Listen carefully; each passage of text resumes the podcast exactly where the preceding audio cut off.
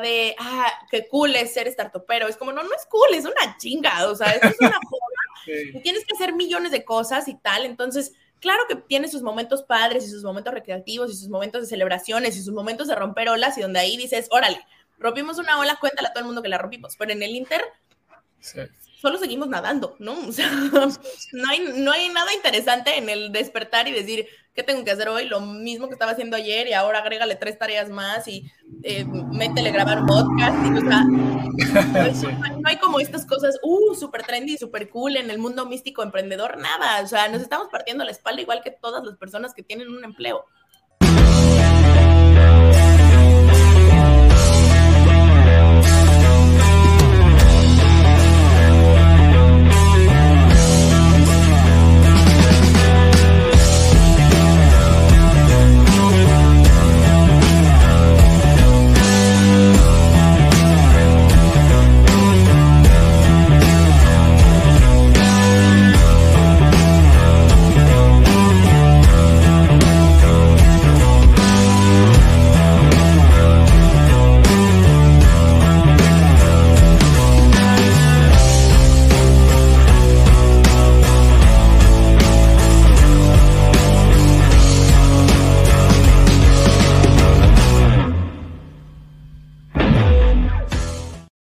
Llevado gracias al patrocinio de Panadería y Repostería Saludable Welker. Hola, ¿cómo están? Buenas noches, bienvenidos al podcast de Jodín Aride de la Industria. Soy Ricardo Granados y hoy me encuentro con Melina, eh, fundadora y directora de Homely. Hola Melina, ¿cómo estás? Hola Ricardo, muy bien, muy feliz de estar por acá con ustedes platicando esta noche de jueves. Vale. Oye, ¿vives en la Ciudad de México, verdad? Sí, en la Ciudad de México. ¿Y ahorita te estás eh, de viaje? ¿Dónde me decías? Sí, estoy, estoy fuera, estoy en Culiacán. Por eso la luz que se ve por ahí de fondo. estoy en otro uso horario. Exacto, sí, aquí estamos creciendo en la Ciudad de México y tú con toda la luz del mediodía. Correcto, correcto. Por acá ando hoy. Para los poquitos que no te conocen, ¿quién es Melina Cruz? Eh, híjole, una intensa, una ñoña, eh, una soñadora que también resulta que es la founder, o bueno, co-founder y directora general de Homely. Esa es. Pues para los también que no conocen tu emprendimiento, que ya creo que también son poquitos, ¿quién es, ¿qué es Homely? Súper. Eh, Homely es hoy la plataforma más grande en México que te ayuda a contratar un servicio de limpieza. Eh, principalmente ayudamos como a ciertos negocios en el mundo de PropTech, en el mundo eh, de hospitalidad, de rentas de corta a larga estancia, entonces departamentos que se rentan a través de plataformas como para distribución vacacional, pero también, eh, y es un poco como de, de dónde iniciamos, eh, ayudamos a cualquier persona que tenga un departamento o una casa y que necesite ayuda en la limpieza de su espacio a conectar con un profesional de limpieza de confianza mientras eh, hacemos un cambio en la vida y algo que decimos siempre en Homely que hacemos es ayudarle a, la gente que realiza un servicio de limpieza a alcanzar un término muy interno que tenemos, que es eh, la, independencia financiera o la independencia económica. Wow, padrísimo. Sí, es, una plataforma que ayuda muchísimo. Eh, estuve, para, como te comentaba antes de entrar al aire, te, te investigué, vi varios podcasts tuyos y el propósito que tiene Homely y, el propósito que tienes tú y esas ganas de ayudar es, increíble. Y es toda esa energía, o sea, toda la energía que tienes se, escucha y se ve. No te conocía, pero se muestra a, distancia. Oye, después de, después de seis años de estar en esto, yo siempre les digo, si no me sigo viendo emocionada y entusiasmada, o más bien, el día que ya no me veo entusiasmada y emocionada, preocúpense. Eh, seis años después yo creo que sigo con la misma o más pila que, que hace, hace seis años cuando arrancamos, la verdad y no tiene mucho que te conocí. Voy a, eh, conocía, o digamos, te conozco indirectamente, o, fue camino para encontrarte. Yo era muy, no era, era como una de las, cuando inició esto del emprendimiento, Semana del Emprendedor hace, pues, hace, no sé, cinco o seis años en el otro sexenio, conocí a Aliada y me gustó, escuché una, este, su, plática cuando estuvo en la Semana del Emprendedor, también el propósito que tenía y yo lo conocía al fundador y él, estaba como también obsesionado por ese crecimiento y por ayudar y traer a las, a las, a, las mujeres que tuvieran seguro social y poderles ayudar. Ese propósito era muy grande. Y uno de mis coaches, que es Daniel Marcos, que tiene su, de, de Golden Institute y todo, él lo estaba coachando y pues por eso teníamos una relación. Y él decía, es que el, eh, este emprendedor de, de, Aliada, o sea, si no, si no incrementa diario, estaba pidiendo diario mensual, si no era el 10 o el 20%. O sea, esas ganas de ayudar y el crecimiento lo traía. Y yo conocí, o sea, así conocí a Aliada, escuchándote y investigándote para, para la charla, para la entrevista, decía, Homely, compra, Aliada. Yo dije, wow, o sea, entrevistar si hace seis años el propósito de Aliada era esto y llegó alguien, ¿cuántos años tienes, Melina? 29, recién cumplidos. 29, bueno, felicidades. Gracias. Agarra y compra Aliada un, un proyecto que estaba cocinando hace cinco o seis años, bueno, que yo lo conocía, no sé cuánto tiempo tenía, pero con tu edad y el propósito, la energía que tienes, poder adquirir, o sea, ahorita creo que estamos en la etapa de las startups, o se fusionan o empiezan a comprar otras startups o empiezan a comprar hasta negocios tradicionales. Antes cuando iniciaban las startups era la empresa grande que no quiere invertir en innovación, que creo que no tiene esa infraestructura o ese tiempo, mejor comprar las startups que están que ya que es un producto validado o un servicio validado, la, la absorbo. Ahorita ya estamos llegando a las startups que compran una startup y se, o se fusiona o una compra la otra o una compra dos o tres. Correcto. Sí, la verdad es que creo que creo que ha evolucionado muchísimo em, y es parte de las cosas que a mí me encantan, ¿no? O sea, de pronto yo era como muy ajena a este mundo y de pronto entré a este mundo y siempre le digo a Edgar, que es mi, mi socio, mi cofundador, siempre le digo, yo creo que si volviera a iniciar mi camino profesional de vida, tendría mucho más claro en qué mundo quiero jugar después de haber estado seis años en este mundo y haberlo visto ser, pasar de cero, ¿no? De unos locos, de unos cuantos, que cuando nosotros arrancamos ya había dos que tres, un poco como el movimiento de startups, a lo que es hoy, es una locura. Es impresionante. La verdad es que ha sido impresionante. Y esa es la siguiente pregunta. ¿Por qué haces lo que haces, Melina? Uy, em, yo creo que hay varias cosas. Uno es, y siempre lo digo, como que hay una parte ahí muy, muy personal eh, de tener a una abuela que emigró de uno de los pueblos que de verdad parezco yo este sacerdote en misa porque siempre lo digo, pero es uno de los pueblos que yo creo que no aparece ni en los mapas de México, que se llama Paso de Arena Guerrero, que no tenía acceso a nada. Eh, emigrar a, la Ciudad de México y de pronto estando sola tener que sacar adelante a tres hijos y hacerlo y, sus primeros como, como actividades que le daban cierto recurso era el tema de limpieza. Eso es uno. Eh, la segunda es, creo que es una, una actividad o una industria que está muy dominada por la fuerza laboral femenina y tengo la fortuna de no solo ser nieta de esa abuela, sino ser de alguna manera descendiente de grandes mujeres que han salido adelante y tener como esa responsabilidad un poco, em, no obligada, pero adquirida, de decir, a ver, ¿qué, ¿qué, qué, tanta gente ha tenido que sacrificarse o hacer otras actividades para que yo llegue al punto en el que estoy? Y de pronto es como un poco dar visibilidad, ¿no? A todo, a todo ese sector que muchas veces está como en el olvido o en en, una zona que no es tan visible y que para nosotros fue muy claro hace seis años cuando arrancábamos decir, híjole, de pronto uno se da cuenta que hay un problema y no sé si te pase, que me imagino que sí, me imagino que a, mucha gente aquí le pasa. Una vez que uno descubre un problema que, que, te duele, ¿no? O sea, que sientes como la tripa se te dobla del coraje, del enojo, del dolor, ya no puedes dejar de pensar en eso. Entonces, de pronto fue eso, el decir, a ver, es una industria en la que alguien de, de mi línea directa de familia jugó y logró salir adelante.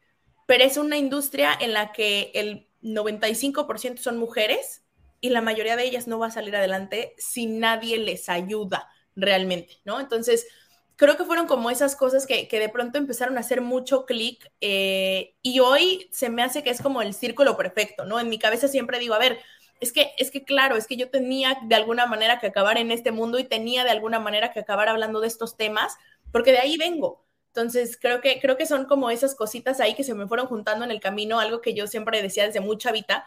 Y, Edgar, mi, mi, socio, me lo recordó en algún momento, era esta idea de querer cambiar el mundo, ¿no? Y suena muy romántico y muy ridículo y muy bonito cuando hablas en el mundo de startups, pero es que es cierto, o sea, creo que uno de pronto tiene un moto, ¿no? En esta vida y el mío era como un, no sé cómo, no sé cuándo, pero, pero quiero cambiar el mundo. Entonces, la capacidad de hoy ver cómo no estoy cambiando el mundo, sino el, eh, eh, no, no a nivel general, pero sí de pronto el mundo de las personas a las que directamente ayudamos, creo que hace, hijo, todo el clic en así, me siento más realizada que nunca a nivel profesional. Pero yo creo que sí lo estás cambiando, como dicen, cómete el mundo, pero mordidas. Yo creo que Hombre lo está haciendo. Mencionaste ahorita, todas las mujeres han hecho algo para poder llegar a donde están. ¿Tú qué has hecho para poder llegar a este día? Híjole, em, de manera consciente, porque creo que hay sacrificios que de pronto uno hace de forma inconsciente y eventualmente con el paso de los años va concientizándolos.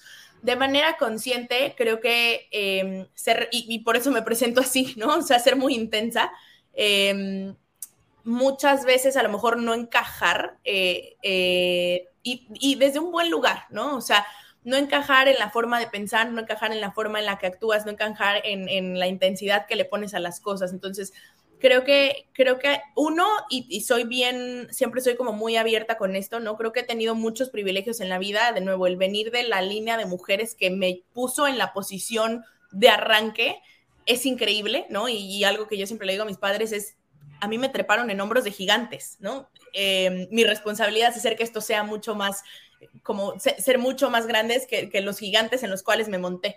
Entonces, de pronto creo que siendo muy consciente de estos, eh, de estas como beneficios o de estos privilegios de los cuales he gozado, creo que uno es concientizar esos privilegios y dos, ver la forma de cómo desde tu eh, trinchera, llamémosle, puedes de alguna manera ayudar al de al lado, ¿no? Algo que, que a mí desde mucha vida me metieron mis papás era esta idea de oye, a ver, tú estás bien o, estás en un lugar como estable, ¿qué pasa con el resto de, no? Voltea a ver, eh, ser como muy consciente y muy sensible a esos temas, pero, pero también, a ver, las cosas no pasan eh, de la noche a la mañana, no son golpes de suerte, uno no termina teniendo una empresa porque sí, eh, creo que hay también como muchos sacrificios ahí que de nuevo, a lo mejor en el proceso de hacer esos sacrificios uno no es tan consciente y hasta después se da cuenta, ¿no? Entonces, estas desveladas, estas intensidades, este eh, desconectarte a nivel personal, desconectarte a nivel eh, familiar, em, perderte muchas cosas que al resto del mundo le hacen mucho sentido en ese momento cuando tú te lo estás perdiendo y tú no eres tan consciente, creo que han sido como parte de los sacrificios. lo volvería a hacer todas las veces del mundo pero, pero sí hoy creo que soy un poco más em, consciente de esto, ¿no? De no perderme a mí, por ejemplo, creo que, creo que de pronto en el paso de, de construir una compañía muchas veces uno se vuelve la compañía, ¿no? Y, y, de pronto olvidas esta, esta separación y existe ahí como una, una mezcla muy rara donde no eres Melina de Homely, sino eres Homely y entonces todo lo que pasa en Homely tiene que, tiene que, de alguna manera actúas por la compañía. Entonces creo que ha sido un proceso bastante interesante, la verdad es que Em, Edgar y yo empezamos muy, muy jóvenes y al otro día lo platicábamos y le decía yo, ¿cómo a los 22 años, cuando arrancamos, la gente creía en nosotros, ¿no? O sea, ¿cómo, ¿quién confió en nosotros? Em, qué increíble, porque probablemente sin, sin, esos locos que se animaron a creerle a esos otros locos de 22 años no estaríamos donde estamos, pero, pero sí, sin duda creo que nos creció muchísimo como a nivel personal, a nivel profesional, a nivel espiritual. Em, pero, pero sí, sin duda ha sido un camino como de, mucho aprendizaje, de muchos sacrificios, pero también un camino de mucho de mucha retribución, ¿no? O sea, creo que lo que yo siempre, siempre digo de Homely es, Homely me ha dado más a mí de lo que yo le he dado a Homely 300 veces. Así es. mencionaste clientes, ayudar, mujeres, intensidad, o sea, eres una emprendedora nata, o sea, eres una emprendedora, ya lo traías, ya estaba en tu genes desde, desde tu abuelita, toda esa intensidad, porque el emprendedor es así, quiere crear, quiere hacer, quiere moverse, no está quieto, quiere soluciones, pero también causa problemas, porque es, eres el que abre el paso, ¿no? Eres el que lleva con el machete y va abriendo un camino donde no hay, y tu equipo es el que te ayuda a hacer o reestructurar todo el relajo que estás haciendo, pero yo creo que también es necesario, porque si no, pues se quedan en el mismo espacio. Toda esa intensidad y esa energía, ¿te ha causado algún problema? Sí, eh y yo creo que, a ver, de nuevo, siempre, siempre que mm, hablo como del negocio, no es inevitable para mí hablar del equipo y de entrada hablar de Edgar, ¿no? Que es esta persona que nos conocemos desde hace como 14, 15 años, imagínate, toda una vida. Pero es eh, este perfecto balance de muchas cosas, eh, como que nos complementamos muy bien, ¿no? Eh, alguna vez veíamos como un meme muy chistoso de eh, dos playeras, ¿no? Como yo soy quien crea los meses y yo soy quien limpia los meses, por así decirlo. Yo creo que soy la que mete siempre en aprietos a Edgar y al equipo de operaciones y de pronto voltea conmigo y es como, ¿qué dijiste que íbamos a hacer qué? ¿No? ¿En qué momento comprometiste que íbamos a hacer ahora tal? Y afortunadamente creo que hacemos como un gran equipo porque de alguna manera logra aterrizarme en los momentos en los que de pronto estoy volando muy alto y cuando ve que estoy volando muy bajo, es el primero que me dice, le faltan, o sea, te faltan metros, ¿no? Vas para arriba. Entonces creo que, creo que es una mancuerna muy padre la que hacemos y con esa mancuerna y como con esa dualidad, por así decirlo, de, de, co-founding team y de, y de ser las cabezas de la compañía, hemos construido un equipo muy, em, como muy atípico. ¿No? Porque de pronto es un equipo que justo es, de personas que están como con esta lucha de querer salir adelante, con este eh, balance entre equipos, donde de pronto en un mismo equipo encuentras a quien es mucho más operativo, mucho más estructurado, pero de pronto encuentras al que es mucho más cercano como a mi perfil, que vive por acá en un mundo de nubes y, y haciendo y creando cosas y sin bajarlo al papel, ¿no? Entonces, creo que a ver, si, si, fuera muy, muy sincera, sin el equipo que tenemos no tendríamos la compañía que tenemos, pero sin ser nosotros dos las personas que somos, no tendríamos el equipo que tenemos. Entonces, claro que nos ha metido en problemas, te digo, desde cuestiones tan básicas como un, pero ¿por qué dijiste que hacíamos esto si todavía no está construido? Y es como un, pues ya, no, a ver qué tan grave puede ser, no vamos a construirlo. Em, hasta problemas a lo mejor como un poquito más de, chin, se te pasó cierta cosa que, que tendría que haber pasado y tú por estar en el rush lo dejaste de lado y son estos aprendizajes duros. Em, que nada, te toca afrontar, afrontar y decir, bueno, a ver, esto ya está, esto es un problema, ¿qué voy a hacer? ¿Esto me mata o me da para adelante, literalmente? Y, si, y si es un, como un potencial riesgo de muerte, ¿cómo hacemos para mitigarlo literalmente? Vivimos como en esa constante de cómo hacemos para no morir y para seguir, seguir para adelante. ¿Qué crees que vieron? Eh, dices, teníamos 22 años cuando iniciamos esta locura. ¿Qué crees que, la gente cercana a ti vio? ¿Era pasión, energía, trabajo? ¿Qué fue? Sí, yo creo que, y lo hemos platicado como con, los primeros inversionistas que, tuvimos, em, esto, o sea, estas ganas genuinas de hacer un cambio y de hacer una diferencia. Y creo que es muy chistoso porque de pronto parte de lo que siempre decíamos desde un inicio era un, queremos cambiarle la vida a millones, ¿no? Y hay mucha gente que cada que mandamos reportes como de cierre de trimestre o cierre de año es como un, dijimos millones, ¿no? O sea, esto no se acaba hasta que no lleguemos a millones. Em, creo que había también hay una parte, y la agradezco mucho, o sea, le agradezco a, a la Melina y a Edgar del 2015 la ingenuidad de arrancar un negocio sin saber cómo, cómo en lo que nos estábamos metiendo, tal cual, porque probablemente es muy diferente arrancar un negocio desde un punto de, conocimiento de cuánto te va a costar, ¿no? Cuando arrancas desde un punto más naif, digamos, como más ingenuo, probablemente dices que, todo va a estar bien o que eventualmente va a ser un, un, mal inicio, pero después llegas a un punto donde todo se equilibra y de pronto te das cuenta que, no es así, ¿no? Que vives en un constante caos y en un constante aprendizaje y en un constante, esto que te decía yo, como sobrevivir, literalmente. Suena a lo mejor muy drástico, pero es que es real. O sea, de pronto en el día a día y, si, si, hiciéramos como un sum up de, de todos los años y de todos los meses, siempre va a haber un momento, inclusive del día, en el que de pronto te sientes lo máximo, ¿no? Eh, eh, que la rompiste, que ahora sí ya encontraste el hilo negro y a la media hora o a los tres días o a los tres meses dices, no, soy, o sea, estoy, imbécil, ¿qué hice? No, esto no va a funcionar nunca, nos vamos a morir de hambre, voy a acabar ebria, sola, devastada en una esquina de reforma.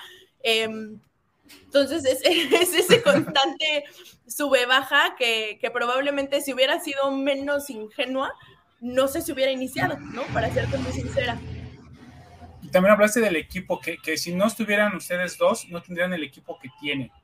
¿Qué es lo que te gusta ver a ti en el... ¿Cuántos ya son en el equipo? 23. 23, ya, ya, es, ya es un número de gente. ¿Cómo, ¿Qué es lo que te gusta ver en las entrevistas, en la primera entrevista? Uy, eh, me encanta. Creo que hemos ido como, como modificando estos procesos de selección. Em, hoy en día siempre como que tratamos de que el, el último paso eh, en, en, un proceso de selección sea platicar conmigo, con Edgar y de preferencia con los dos porque mm, alguna vez yo lo escuché, eh, no me acuerdo si fue en un podcast o en, alguna plática, alguien que decía este tema de cuando estás contratando todavía en una etapa donde son pequeños y donde vas a conocer a todo mundo con nombre, apellido, eh, de cara y tal, eh, es interesante pensar que con esta persona te vas a estar tomando un café todos los días por los siguientes cinco años. Despiertes tú de malas, despierte él de malas. Despiertes tú de buenas o no. La compañía esté bien o no. Entonces, creo que es mucho como lo que, lo que validamos en esa última entrevista, como este buen fit cultural, eh, que en realidad lo que buscamos es gente que le encuentre el propósito y, lo rico del propósito de Homely y por qué quiere pertenecer gente eh, bajo esta idea que siempre decimos de, del underdog, ¿no? Porque de pronto nosotros fuimos como la compañía underdog, quienes iban ahí, como que medio viendo qué onda, y de pronto, prum, ¿no? Logran hacer algo y de pronto otra vez como que ahí van, medio viendo, y de pronto, prum, sacan como estas cosas que, que eh, incluso hay quien, quien, quien nos conoce como de, del mismo ecosistema y es como, ¿ustedes qué onda? O sea, de pronto se callan y van por ahí navegando y sorteando las olas y, y la, y la rompen, rompen una ola. Entonces creo que buscamos mucho eso, o sea, gente que tenga esta, estas ganas de cambio, estas ganas de crecimiento, pero de un crecimiento consciente y de un crecimiento con impacto. Em, este equipo que realmente sepa que cada, y siempre lo decimos, ¿no? Como cada tecla, cada letra de código que estás tirando, cada llamada que contestas, cada servicio que ayudas a enlazar, cada cosa que hagas, ¿no? Cada eh, gráfico que diseñes tenga un sentido y, que ese sentido te mueva lo suficiente como para que al día siguiente te despiertes y digas, otra vez quiero volver a hacer lo mismo. Entonces, creo que, creo que eso es algo que buscamos mucho, ¿no? Como esta, este creer mucho en lo que nosotros como compañía creemos y en lo que somos nosotros como compañía, estas ganas de eh, un poco como doblarse las mangas y meter las manos al lodo, porque todavía sigue siendo muy caótica, ¿no? En el día a día la operación de la compañía Em, pero sobre todo este, este buen fit como cultural, digamos, donde dices, es una persona con la que sí, puede ser que me agarre del chongo hoy, porque no tengo ciertas cosas del cierre de trimestre, porque tal, por lo que sea, pero al día siguiente quiero volver a tomarme un café con esta persona y decirle, hey, ¿cómo vas? ¿Con qué te ayudo? ¿Qué necesitas? ¿Cómo te ayudo a tu paz profesional, a tu paz personal? Entonces creo que son como las, las claves o las cosas que siempre revisamos en este último stage de gente que se está uniendo a la compañía. ¿Qué tipo de líder te consideras? Hablaste del equipo. ¿Cómo crees que ellos te ven? Híjole, em, no sé, es una gran pregunta. Ah, me, agarraste muy en curva. A ver, te voy a decir, tengo, tengo como mis sentimientos encontrados con el tema de, llamarme a mí misma líder. Em, y, y, mucho a lo mejor es este tema del síndrome del impostor, ¿no? Como que de pronto digo, no, yo no soy líder de nadie. O sea, a ver, yo, yo sí inicié esto, pero pero sin ustedes esto no tendría sentido y, no, como que trato de, verme más en un nivel, em, no de liderazgo, sino de estar codo a codo con la gente que está construyendo esta compañía conmigo. Porque, porque sí, tengo que ser como muy sincera en decir, esto no tendría sentido, esto no existiría, no solo no tendría sentido, o no solo no crecería, o no solo, no, esto no existiría si no tuviera la gente que ha estado codo a codo conmigo construyendo esta compañía. Entonces, no sé cómo describirte o, si tendría una forma de decir cómo me describo como líder. Lo único que sí es, me encantaría, em, y que creo que es así, que, si hay alguien de mi equipo que ha colaborado alguna vez conmigo, hablara de mí, lo hiciera desde un punto muy humano, ¿no? Porque algo que, a mí me gusta mucho platicar con, la gente que está trabajando con nosotros, con, con el equipo que tenemos, es lo primero que, y lo que más nos importa es que la persona esté bien.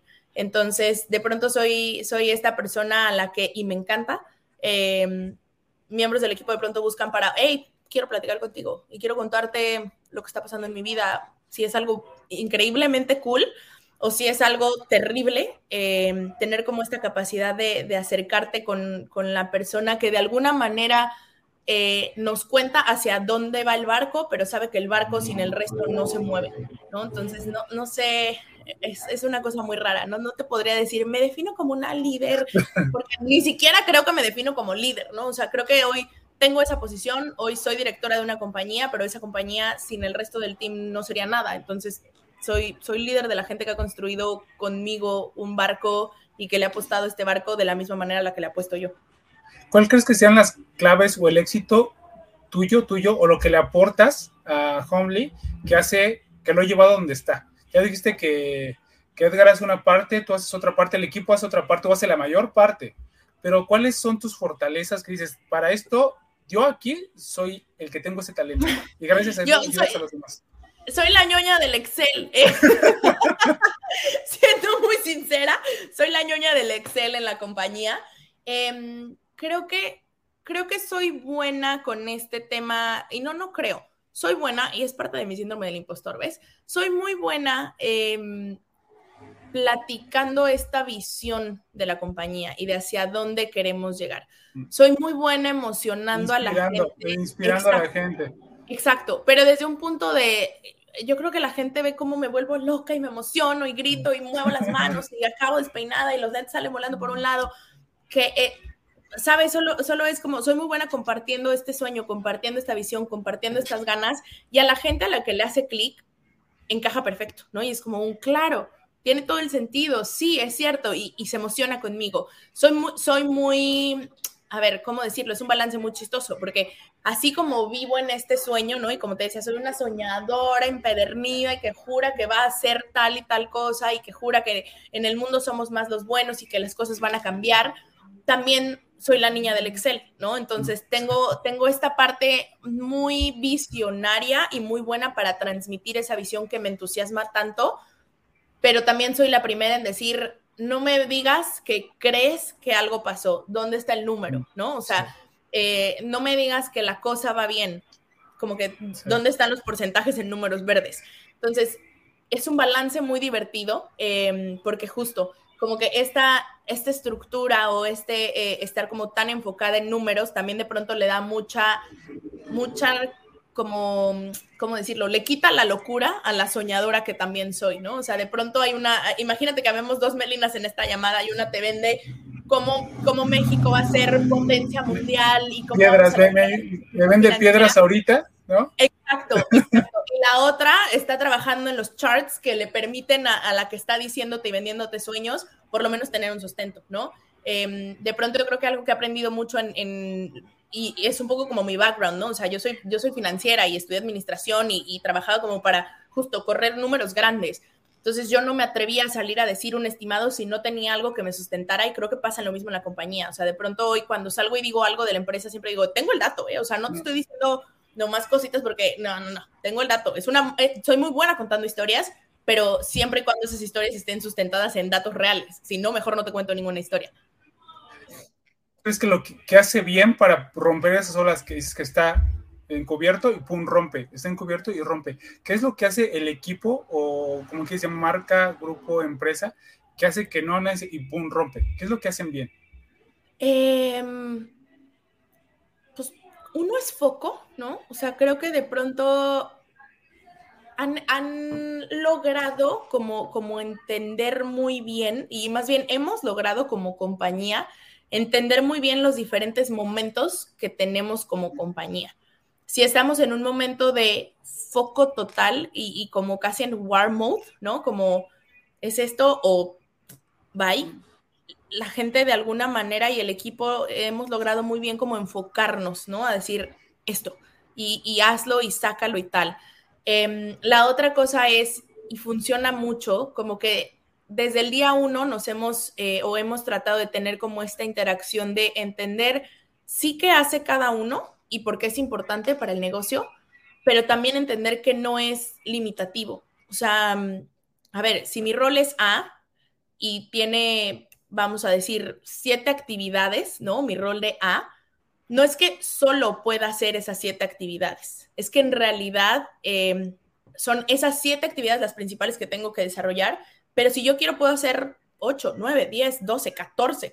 Entonces, creo que hay como una muy buena comunicación entre lo que hace cada una de las personas del equipo, no solo entre equipos, sino entre dentro de un equipo a qué se dedica cada uno, pero también es bien interesante de pronto ver justo cómo, cómo existe esta moldeabilidad que cada uno de nosotros tenemos en decir, bueno, a ver, esto no es algo que yo, que me toque hacer, ¿no? O que tenga que hacer, pero lo voy a hacer y me voy a animar y voy a ver qué onda y voy a ver qué pasa, ¿no? Entonces, uno es mucho el enfoque, pero dos, también como esta, esta maleabilidad que tenemos como profesionales en la compañía en la que estamos y en los roles en los que estamos. Y también creo que no, o sea, a lo mejor, a lo mejor Edgar y yo, y siempre lo decimos, ¿no? Somos, somos como eh, founders un poco atípicos en la industria, porque somos founders que no tenían, ¿no? De inicio un, un technical background y que tuvimos que estudiarlo que no habían estado antes en un startup, que no eran parte del ecosistema, que no, que no, que no. Y entonces de pronto como que llegamos y dijimos, a ver, ¿qué se tiene que hacer? Pues nada, chambear.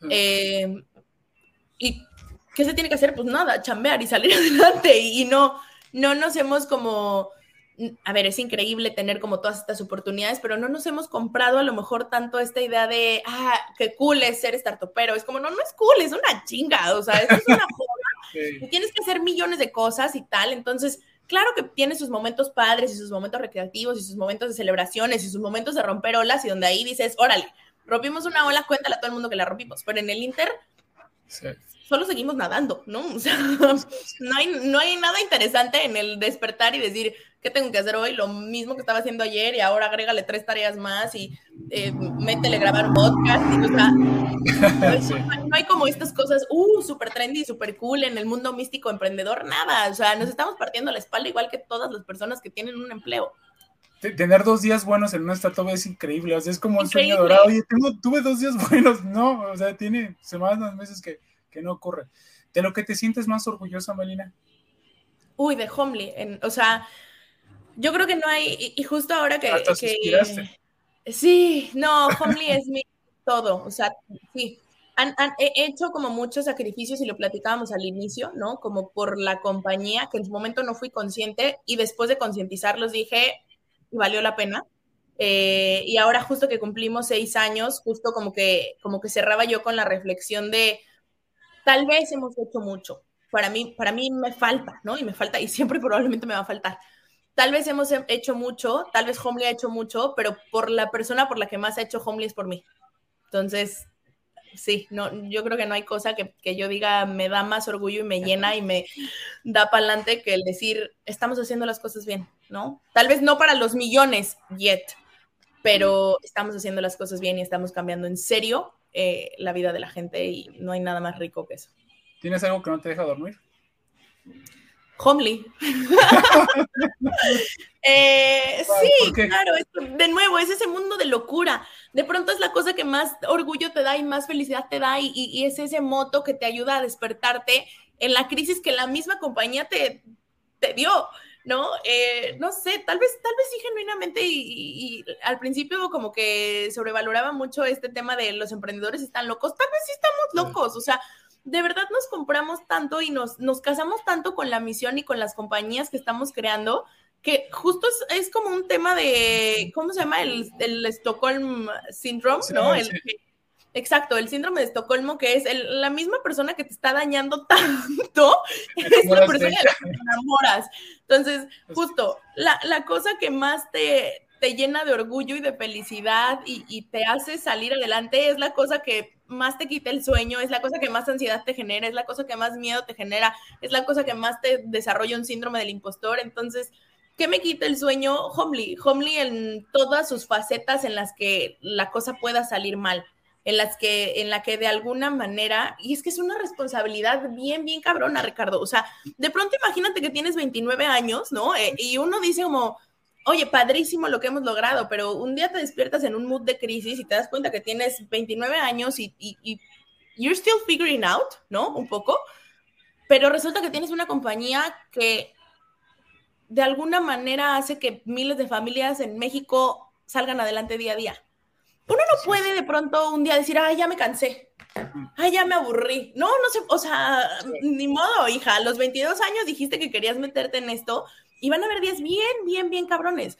Pero te tienes que acordar justo el por qué arrancaste esto, porque no, o sea, no se vale, ¿no? A mi gusto, Melina, que soy una intensa, no un día despertar y decir, híjole, hoy, hoy me cansé, hoy ya no puedo hoy ya no, hoy ya no se me antoja, hoy encontré algo más sexy o más cool o más interesante. No, y si es así, y si te vas a salir, entonces te sales de la mejor forma, ¿no? Porque, ¿qué crees? Hay miles de mexicanos que dependen de que hoy despiertes con cierta cordura mental y saques la cosa adelante. pero yo, sí, yo, yo, también me digo eso porque también tengo días así como que, chin, y en la mañana estás así, y en, la, y al mediodía a las 11 dices, wow, sí, ya, ya venimos un montón y el equipo está bien y más gente y hay entrevistas y, y está posicionada la marca. Y, y a las 5, oye, pasó esto, digo, no, no, manches, o sea, eh, ya, ya, yo creo que esto ya no, yo creo que eso no tiene futuro, ya, pero te acuerdas de, a ver, pero ¿a quién estás ayudando? ¿Vas a dejarlos de ayudar? Y, lo hemos platicado en el equipo, a ver, si ahorita la empresa quebrara, ¿qué dirían los clientes? ¿Se enojarían? Y todos decimos, sí, se enojaría este, este, este y este, si cerramos. Entonces, tenemos algo por qué seguir. Y yo creo que también al emprendedor le sirve, porque yo también digo, ok, también hemos conseguido inversionistas. Un emprendedor no tiene a nadie, o sea, un jefe, jefe directo que dice, tienes que entregar esto, esto y esto y esto. Un emprendedor se puede hacer güey todo el día y nadie va a estar ahí fregándolo. pero como ya tienes el compromiso de clientes, del equipo, de inversionistas, dices, no, yo, yo, e, esa es mi misma presión que me ayuda a seguir adelante. un emprendedor no tiene, no tiene un jefe, tiene miles o millones. Un emprendedor no tiene un horario porque no tiene vida. O sea, ¿sabes? Esta idea, y, de nuevo, es que es muy cool y, y, como yo te decía al inicio, ha sido padrísimo el caminar durante los últimos seis años en el ecosistema y ver cuánto ha crecido. Es increíble, pero también a lo mejor peco mucho de, de ser muy ácida, ¿no? Al momento de decir, es que esto no es miel sobre hojuelas. O sea, es que esto no es lo que, lo que a lo mejor la persona ve como un caso de éxito, como cosas padrísimas, como yo te decía. Esto no pasa de la noche a la mañana y lo que hay de por medio probablemente no salimos a contarlo o la mayoría no sale a contarlo al mundo y decir, güey, esto no está bonito, esto no está, esto no está padre, esto no es libertad, esto no es, no, o sea, a ver, a mí me pasó hoy, me atrasan un vuelo una hora y entonces empiezo a entrar en crisis porque resulta que ya tengo mis días planificados con o sea, yo ya no es que sea dueña de mi tiempo, eso es una farsa, ¿no? Eh, no es que uno emprende porque se va a volver millonario, eso es una farsa, o sea, si la gente quiere no tener responsabilidades y ganar millones, neta consíganse una chamba y hay un millón de chambas más que te dan eso.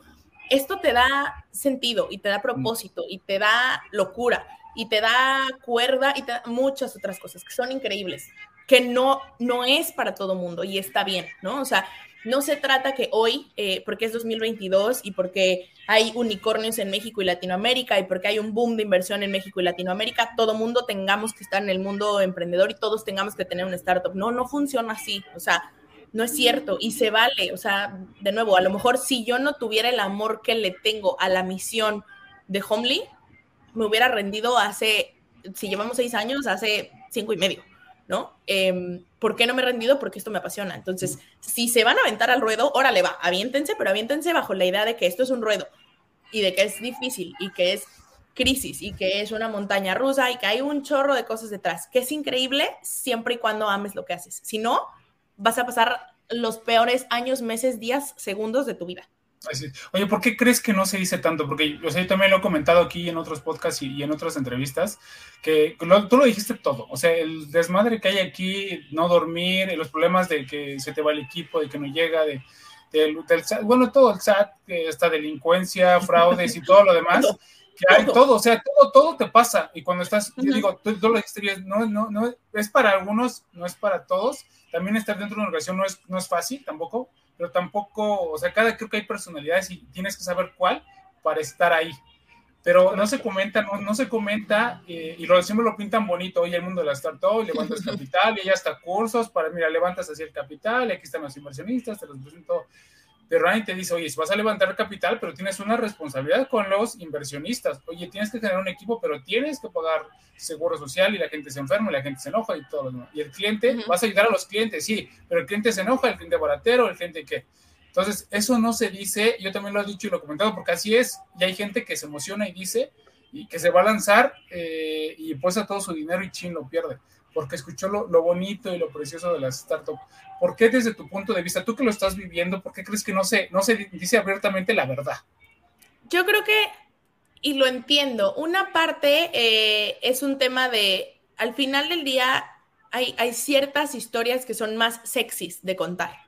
Em, los éxitos y las historias donde eh, estas historias del superhéroe, ¿no? De estas historias del que salió adelante, en Latinoamérica, sobre todo, y en México mucho, son las que más, más venden o más escuchan o más se difunden.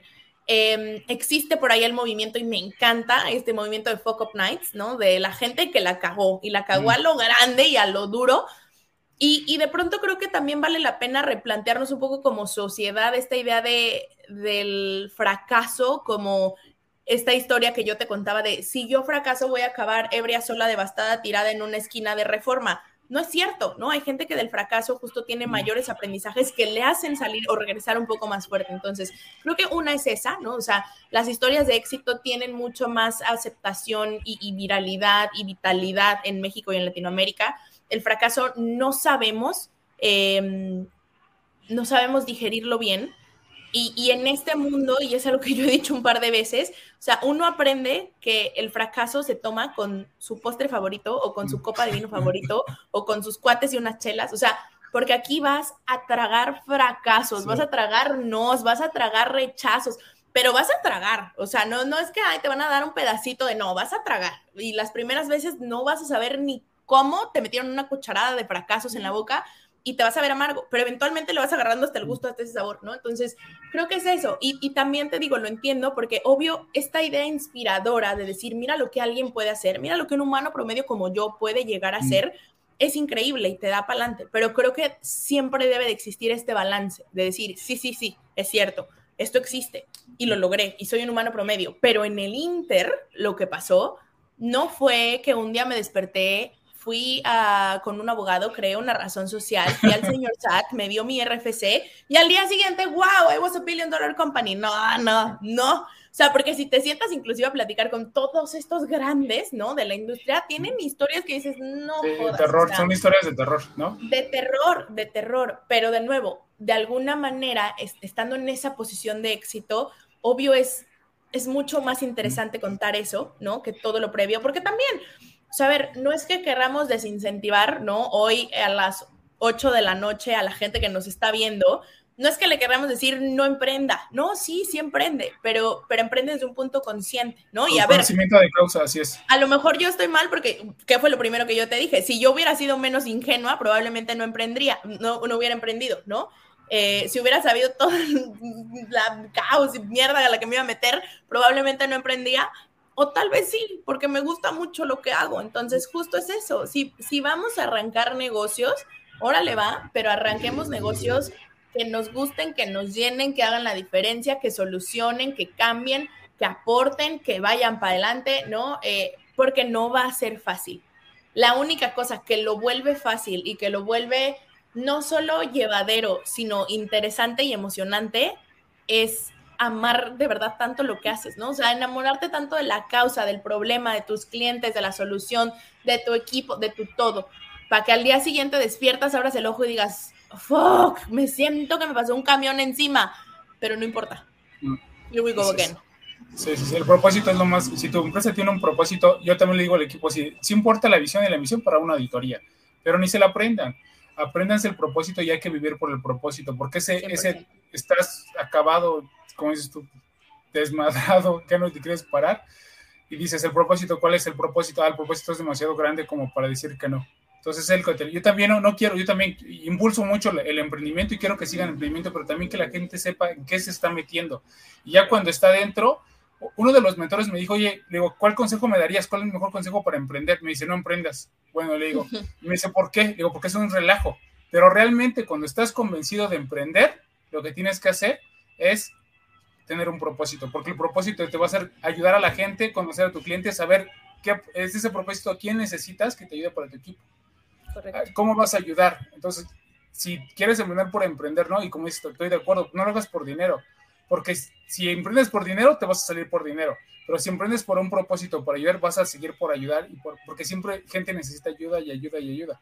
Y también escuché tu caso de que, como dices, tú diste el, pivoteo de un restaurante, que gracias a ser un restaurante, o sea, totalmente diferente a que hacer homely.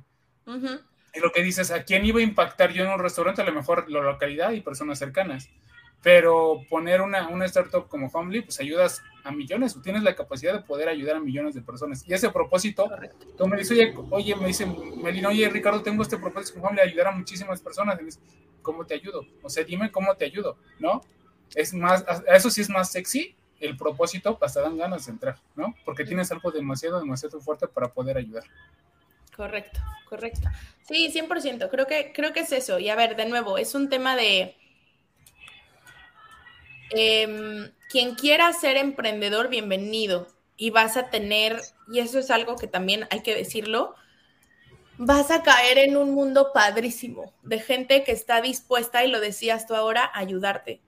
Y ayudarte por el puro gusto de ayudar, ¿no? Y por el puro gusto de verte salir adelante y cumplir con eso que cuando lo contabas te brillaban los ojos. Em, lo preguntabas tú hace rato, ¿qué crees que vio la gente que creyó en dos squinkles de 22 años que dijeron, vamos a cambiar la vida de millones en México? Eso, un, algo que en sus ojos de verdad decías, estos güeyes, o sea, sí quieren cambiar la vida de millones de México, ¿no?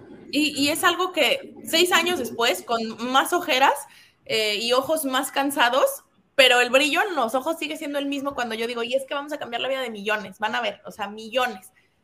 No cambia, o sea, hay, ciertas cosas que, no cambian y, es increíble darte cuenta que esa cosa que no ha cambiado es la cosa que hace que la gente esté dispuesta a ayudarte, esté dispuesta a darte muchas cosas mm. sin ningún interés de por medio. Entonces, para quien quiere emprender, esa es la gran noticia, hermosa y preciosa. Es un mundo espectacular, es un ecosistema increíble, em, es un momento de timing.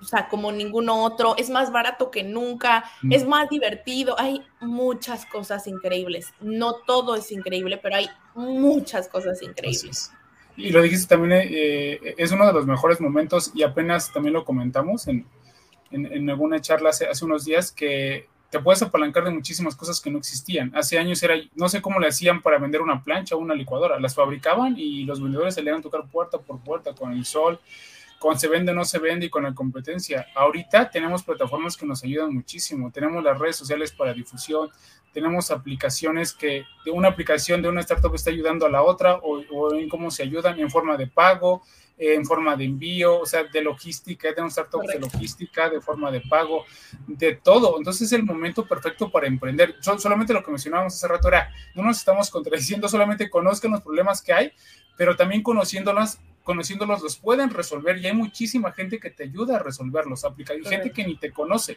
Creo que es el mejor momento. Hablamos de fracasos, Melina. ¿Cuál es el fracaso que te marcó? Si tienes uno que te marcó, tu favorito, ¿cuál es el que dice, ay, qué bueno que me pasó ese? O en ese momento hasta ya te, te revolcaste, pero dijiste, yo creo que ese hizo como que el 180 grados. Yo creo que, o sea, habrán habido varios.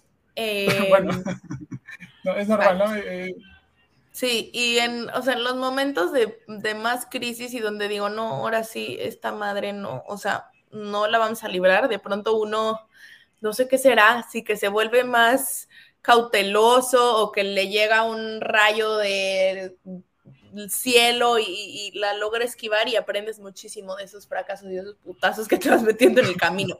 Em, hay varios. A ver, el primero y, siempre platico, o sea, como que cuando, cuando hablo de, fracasos, creo que es uno de los que siempre comento, que es el inicio. Em, nosotros empezamos, como yo te decía, sin tener como mucho expertise técnico y entonces de alguna manera dejamos el desarrollo de esto que es la columna vertebral de la compañía, que es la tecnología, en manos de alguien más. Em, y dos, tres días antes de lanzar nos dijeron, no hay nada. Ah y ¿qué haces? ¿No?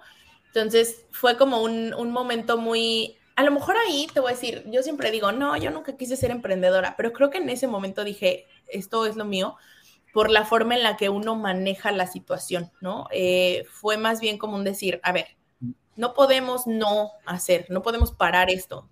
¿Cómo le damos la vuelta? que creo que eso es algo, yo he aprendido, o sea, yo he vivido dando vueltas los últimos 10 años. A toda situación que se me pone es como un, ¿cómo le damos la vuelta y seguimos adelante?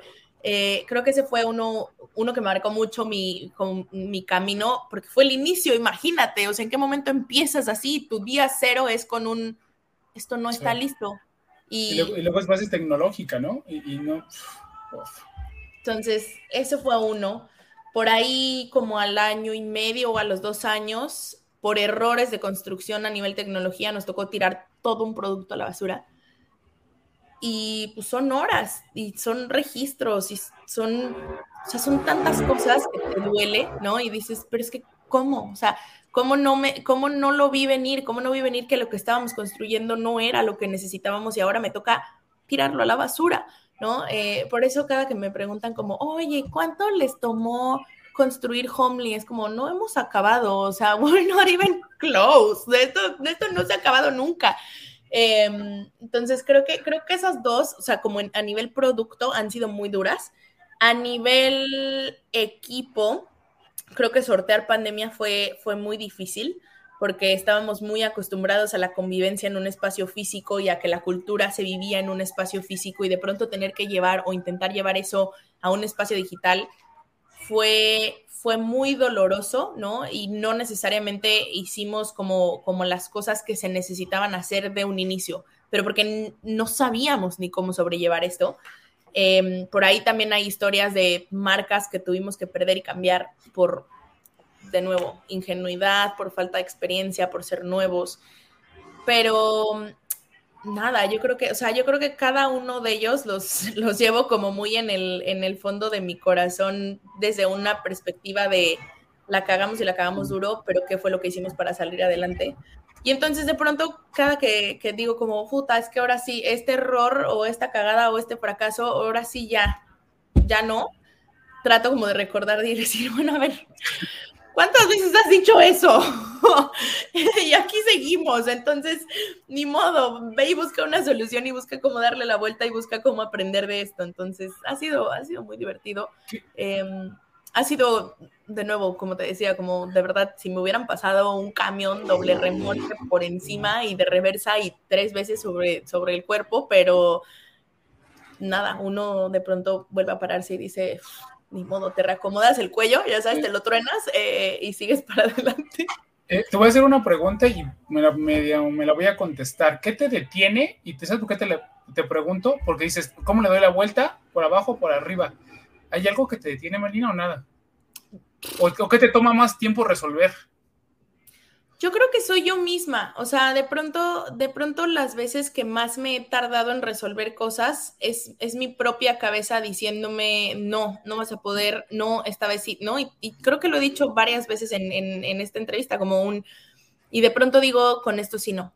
Y de pronto digo, no es que sea líder, y de pronto digo, o sea, hay, hay tantas cosas eh, que también es parte de lo que me ha dejado este camino, como que este autodescubrimiento desde un punto no de juicio, sino de está bien, está bien que te sientas así. Entonces creo que creo que me detengo yo más veces de las que debería. Em, y lo agradezco, porque también a veces viene desde un lugar sano, ¿no? De decir, a ver, no eres, o sea, no eres un superhéroe, siéntate y relájate y analiza y ve qué está pasando, porque uno no puede ir como, como así, como el borras, ¿no? Por la vida. Yo soy muy señora, tengo frases de señora. No puedo ir como el borras por la vida. Entonces, creo que eso, o sea, me detengo muchas veces más yo por miedos y por inseguridades arraigados que cualquier otra cosa.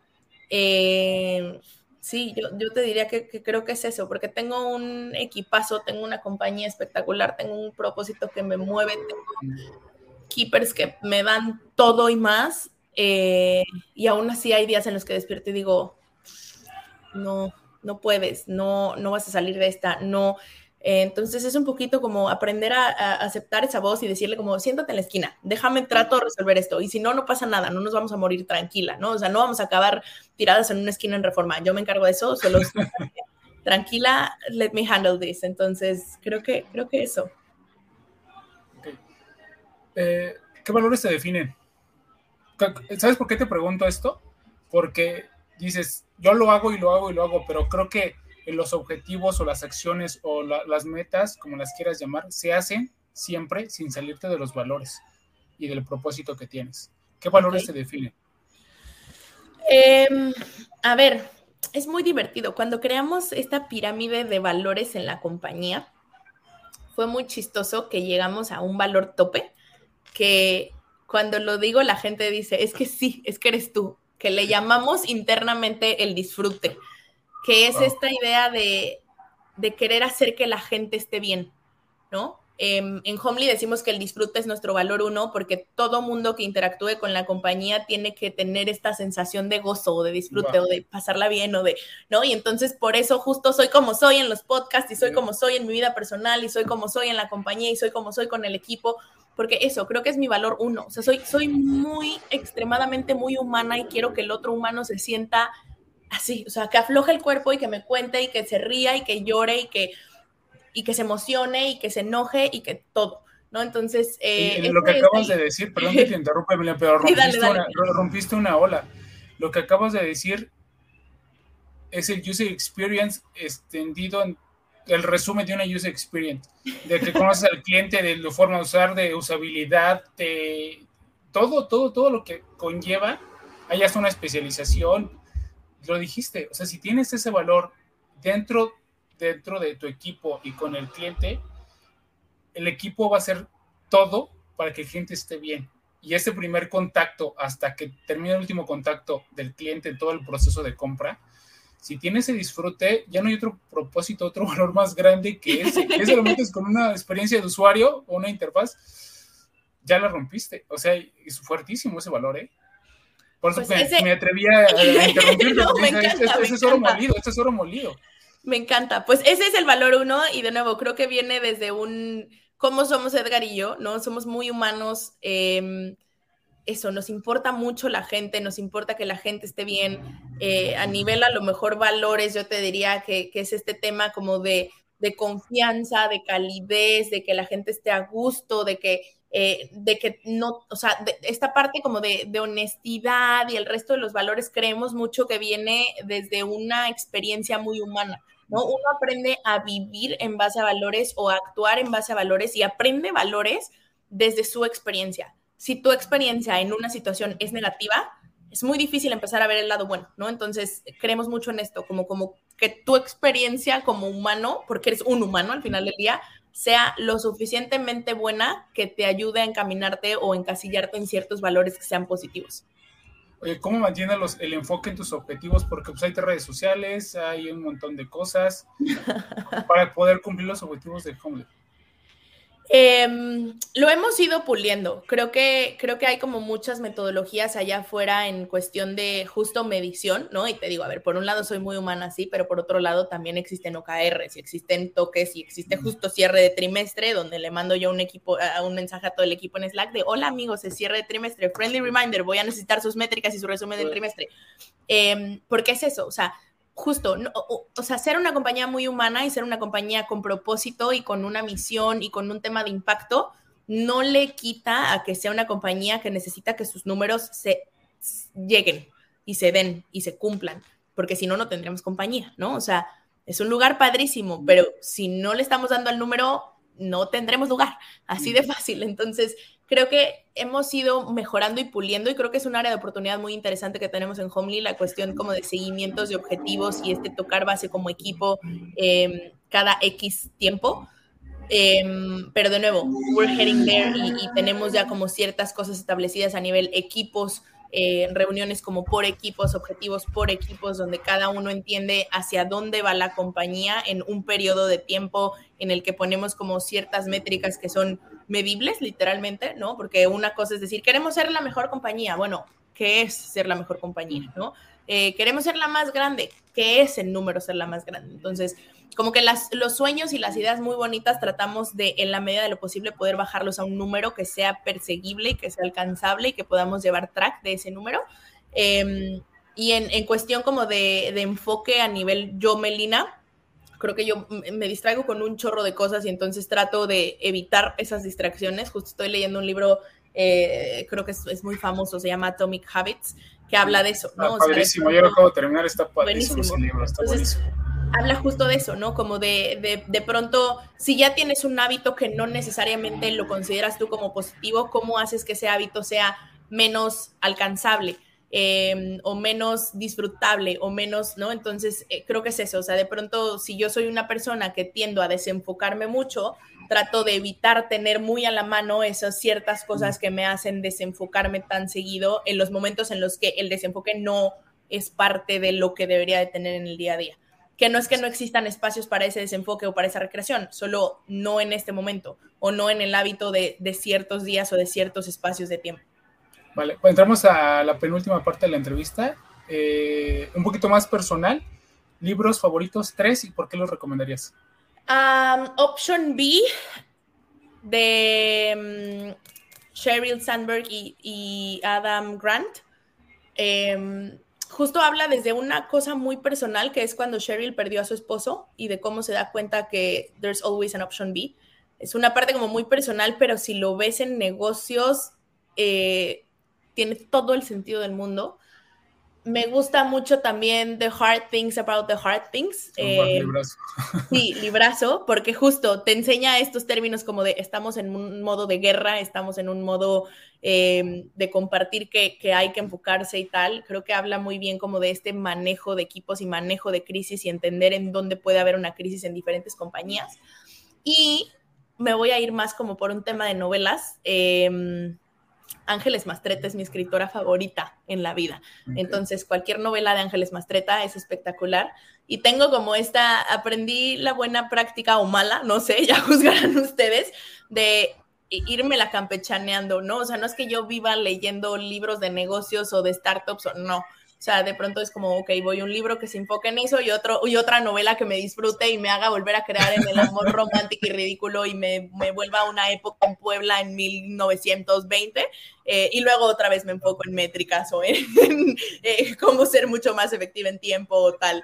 Entonces, Ángeles Mastreta, lo que sea de Ángeles Mastreta, léalo. A mí me encantan las novelas también por lo mismo, porque te, desen, bueno, sí te desenfocas para tener tu mente clara y cuando regresas, llegas fresco. Y también las novelas hablan mucho del comportamiento humano, desde eso, cursi, del amor, relaciones de padres, amigos y todo. Y cuando lo llevas a tu equipo, dices, es que las personas tienen hermanos que se enferman tienen familias que pasan esto y tienen este problema, bueno, puedo haber tenido este problema. Entonces también las novelas como que te quitan la parte cuadrada de las startups o, métricas o KRs, SKUs y todo lo demás, o KPIs, y te mete a la parte humana, decir, oye, pues la gente se enamora, la se enferma y todo. Entonces te regresas con otra visión del, del comportamiento de la gente y creo que te hace mal. La, palabra humano se ha dicho en este podcast como 200 veces y se vuelve a decir, te hace más humano. ¿Tienes algún podcast que nos recomiendes? Este de Godina Líder a la Industria. 100%. Em, me gusta mucho el Valle de los Tercos y desafortunadamente llegaron a, su último episodio apenas, creo que hace un par de meses. Me gusta mucho porque el término de terco creo que hace mm. mucho sentido con, con, con emprendedor. 100%.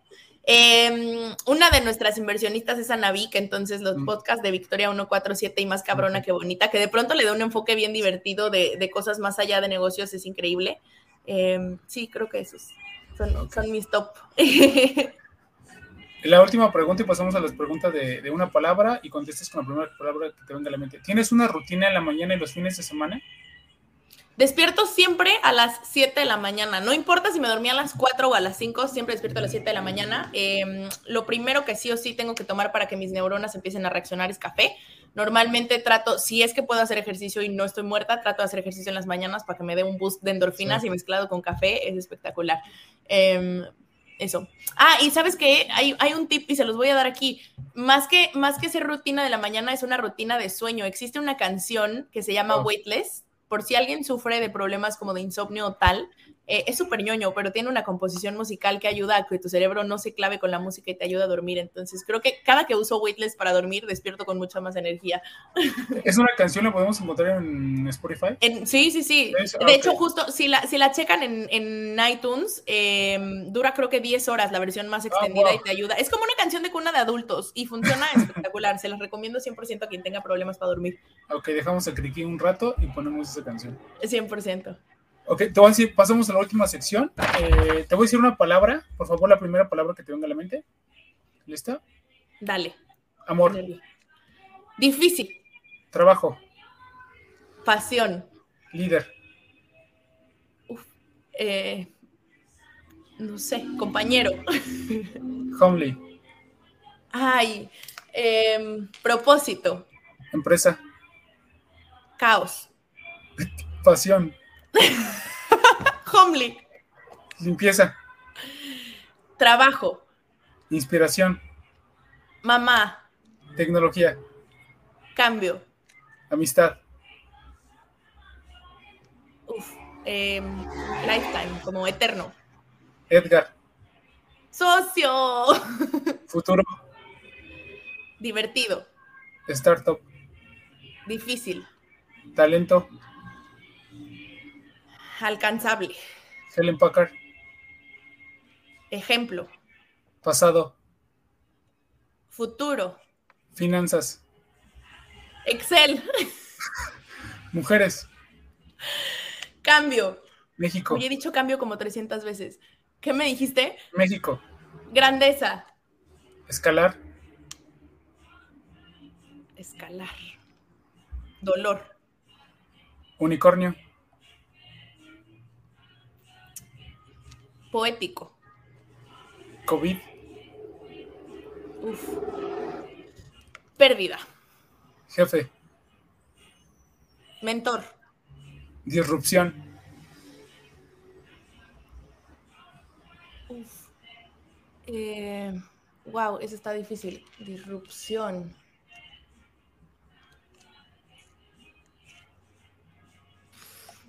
Esperada. Abuelita. Ay, inspiración. Familia. Todo. Equipo. Compañeros. Innovación. Locura. Melina Cruz. Mujer. Wow, padrísimas las respuestas. Nunca me había, perdón, perdón, nunca me había reído en las respuestas porque me encantaron tus respuestas. Eh, y me sentí súper identificado. Igual, igual, no sé, con todo respeto, pero igual de loco que yo. no, no, no, excelente. De eso se trata. Este mundo necesita más locos, de los buenos. Sí, así es. Y también creo que somos más los buenos que los malos. Excelente, excelente. Última pregunta, ¿qué? Una, una pregunta, pero para tres personas diferentes. A alguien que va saliendo de la universidad, a alguien que entra en una organización y quiere escalar dentro de la organización y a alguien que va emprendiendo su primer emprendimiento. ¿Qué consejos les darías? Eh, universidad, relájate, lo vas a lograr.